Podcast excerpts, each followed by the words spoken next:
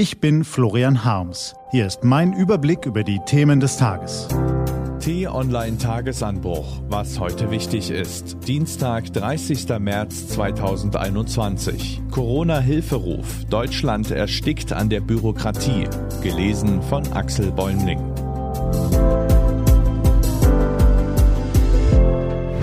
Was war?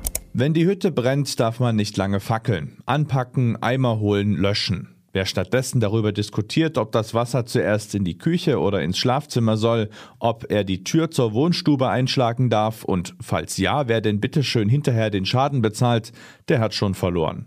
In einer Notlage zählen Schnelligkeit und Pragmatismus. Hierzulande haben wir pragmatisches Handeln früher ziemlich gut beherrscht. Ohne ihre hemdsärmelige Anpackermentalität hätte die Nachkriegsgeneration das Land nicht so erfolgreich wieder aufgebaut. Leider haben wir diese Fähigkeit verlernt. Heute ist Deutschland gefesselt von Bedenkenträgern und Bürokraten. Gute Ideen sterben im Paragraphenhagel, neue Impulse werden lange mit kleinerlichen Vorschriften bombardiert, bis nur noch Trümmer übrig sind. So stirbt die Kreativität, so werden einfache Lösungen zerredet statt ausprobiert. Sogar ein Macher wie Helmut Schmidt hätte es heute wohl schwer, sich gegen das Geschwür aus Verordnungen, Verfügungen und Erlassen durchzusetzen, das unseren Staat lähmt. Klare Kante zeigen heute nur noch wenige, und wenn die Kanzlerin im Fernsehen mal ein paar etwas weniger verschwurbelte Sätze sagt, werden die von Journalisten gleich zum Machtwort hochgejazzt. Dabei war das höchstens ein Macht doch bitte mal was Wort. Wir haben uns selbst gefesselt und in einer Weltkrise wie Corona rächt sich das bitter. Es macht uns behäbig, verhindert schnelle Hilfe, kostet Menschenleben. Die Corona-Warn-App ist ein zahnloser Tiger, weil sie zu wenig Daten erfasst, sonst könnten ja Datenschützer aufjaulen. Auf Facebook breiten die Leute ihr halbes Leben aus, aber wenn der Staat sich mal selbst ins digitale Neuland wagt, kuscht er schon vor dem ersten Stoppschild.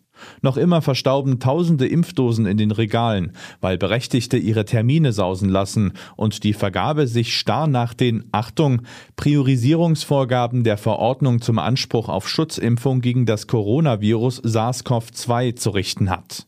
Wehe, ein Jüngerer bekommt zu früh seine Spritze. Das wäre der Supergau in unserem ordnungsliebenden Land. Unkomplizierte Lösungen wie in Amerika, wo im Supermarkt geimpft und übrig gebliebene Dosen an die nächstbesten Passanten vergeben werden, undenkbar in der deutschen Paragraphendiktatur. Es könnte sich ja jemand beschweren oder schlimmer noch dagegen klagen. Wochenlang wurde darüber disputiert, ob man Hausärzten das Impfen gestatten soll. Sie könnten ja klammheimlich jemanden bevorzugen. Das Misstrauen gegen die eigenen Mitbürger ist ein Meister aus Deutschland. Nachdem die Regierung sich endlich hat breitschlagen lassen, dürfen die Ärzte nun bald mitmachen, müssen sich dafür aber durch einen 26-seitigen Dokumentationsdschungel kämpfen und die Impfdaten akribisch ans Robert Koch Institut melden, mancherorts auf handschriftlichen Zetteln, die dann beim RKI feinsäuberlich abgetippt und ins Meldesystem eingespeist werden, damit alles seine liebe Ordnung hat. Wäre er noch unter uns, der große Loriot könnte bestimmt einen grandiosen Sketch über das deutsche Bürokratistan drehen. Denn das Corona-Management ist ja nur die Spitze des Eisbergs. Ob im Straßenverkehr, am Arbeitsplatz oder im heimischen Vorgarten. Überall wimmelt es von Regeln und wehe, sie werden verletzt. Wenn der Bäcker um die Ecke Verstärkung braucht und auf einem Schild vor seinem Laden eine Aushilfe sucht, dabei aber das MWD für männlich, weiblich, divers vergisst, riskiert er ein saftiges Bußgeld. Gutes Recht ist eine tragende Säule für Freiheit, Gerechtigkeit, Wohlstand, Wettbewerbsfähigkeit und politische Stabilität in Deutschland, schreibt die Bundesregierung in ihrem Programm mit dem wohlklingenden Namen Bürokratiebremse. Recht muss einfach, verständlich und zielgenau ausgestaltet werden.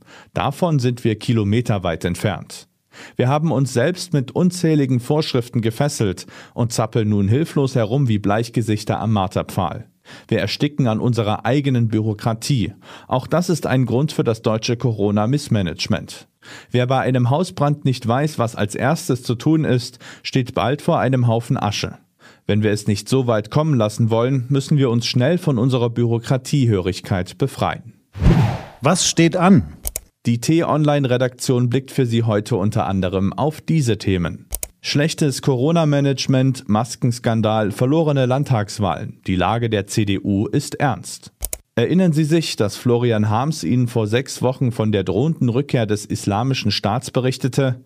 Nun ist es soweit, allerdings nicht in Syrien, sondern in Mosambik.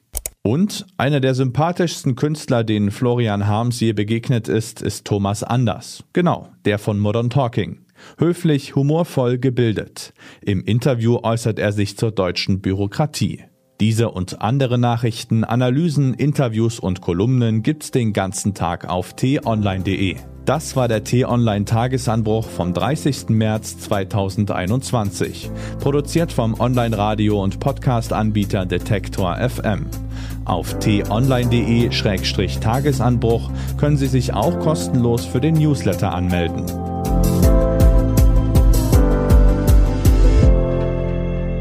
Ich wünsche Ihnen einen frohen Tag. Ihr Florian Harms.